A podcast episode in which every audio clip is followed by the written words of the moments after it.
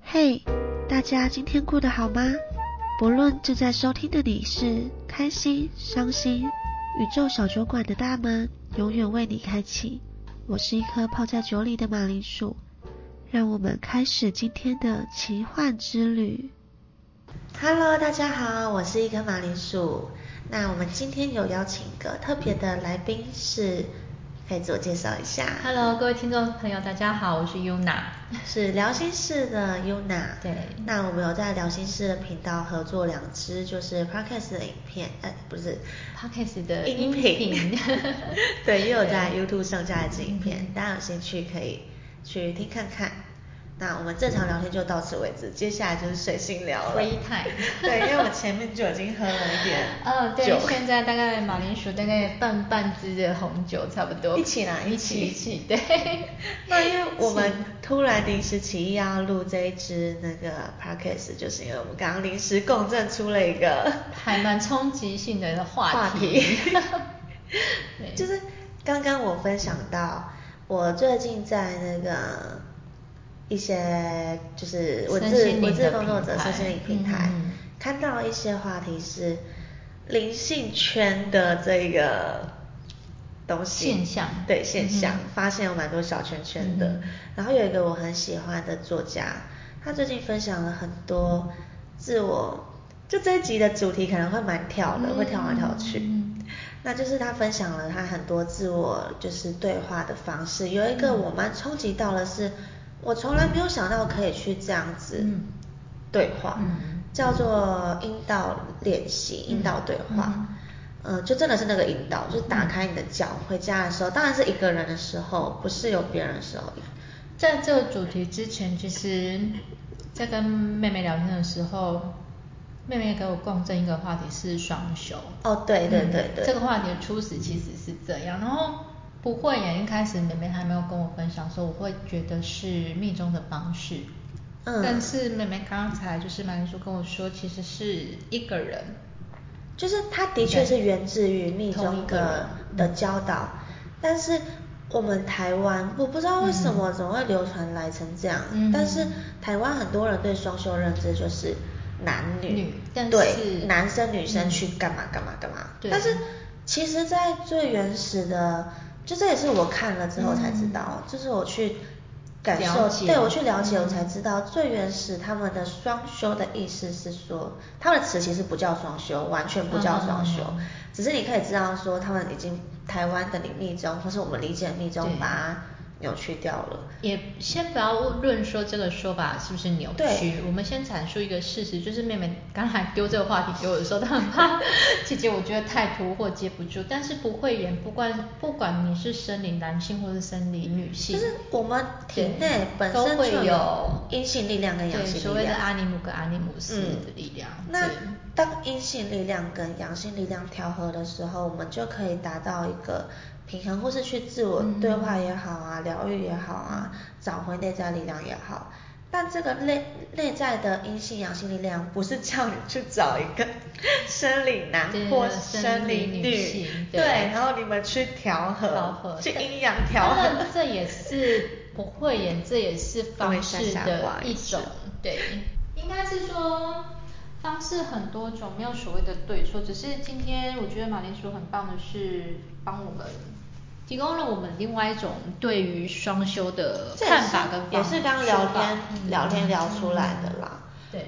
然后我们就去聊到说，很多人对双休理解是这样子嘛。嗯然后我们刚刚才从双休聊到我说的引导对话，嗯嗯嗯引导对话，嗯、我不，其实我不确定是不是都源自于同一个体系派系，嗯可是我知道说这个对话的练习主要目的是，当然就是一个人状态下，是一定不是没错旁边有是别人，是是是对就是你可能一个人回家的时候嗯，哼我第一次听到，其实我很冲击耶。啊，真的吗？因为那个字眼啊字哦对文字对对对，文字的当对解读的然后当下的感受但他讲到一个很有趣的点哦，嗯天生男生的性器官是嗯外露外的显嘛，嗯嗯所以男性其实天生就很习惯跟他的阴茎跟阴囊相处当朋友，嗯嗯嗯他们嗯天生就已经很习惯摸摸他、玩玩他，嗯所以你有没有发现？当人家跟你说，哎、你鸡鸡很小还是什么，很多男生都是说，哎、不会啊，可是我很硬啊，我觉得我很 棒。好像对耶，真的有这个然后甚至现男生象有的就分明明明男男性嗯可能嘛胖了十公斤，他也觉得无所谓。就啊这是在我一个一个文章里面看到的。然后他就分享说，他身边很多直男朋友，嗯真的就是你跟他说，哎、你胖了十公斤呢，你肥什么 的，肥大叔，他就说不会啊，我是帅大叔啊，我超帅的好不好？自我优越感对，可是嗯女生不是，你跟他说，哎、你胖了可能三公 斤，完蛋了。就会开始对自紧己张的身体，甚至有的人惧会紧张到哭啊，或是焦虑。甚至更严重的是会厌恶自己的嗯身体这、这个状况，对。对嗯，可是男生比较少会这样，而且男生会去主动捍卫自己的，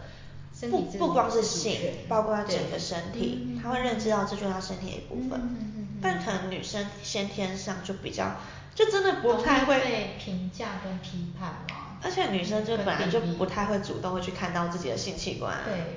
对嗯所以你好像就很多女生女性会不习惯把它当做一个伙伴，嗯嗯嗯或是嗯嗯很跟这器官很不熟悉，懂你知道吗？其实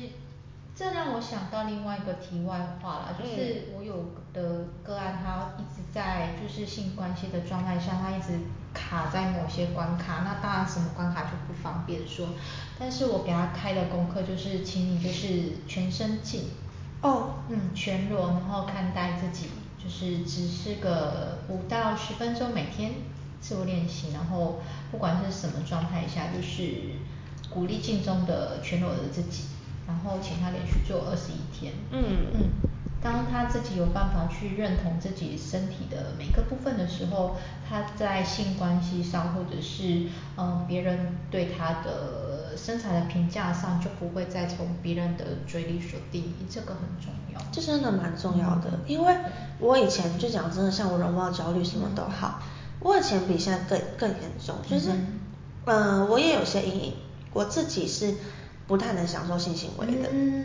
就我可能好像，哎、我应该没有在影片或是节目分享过，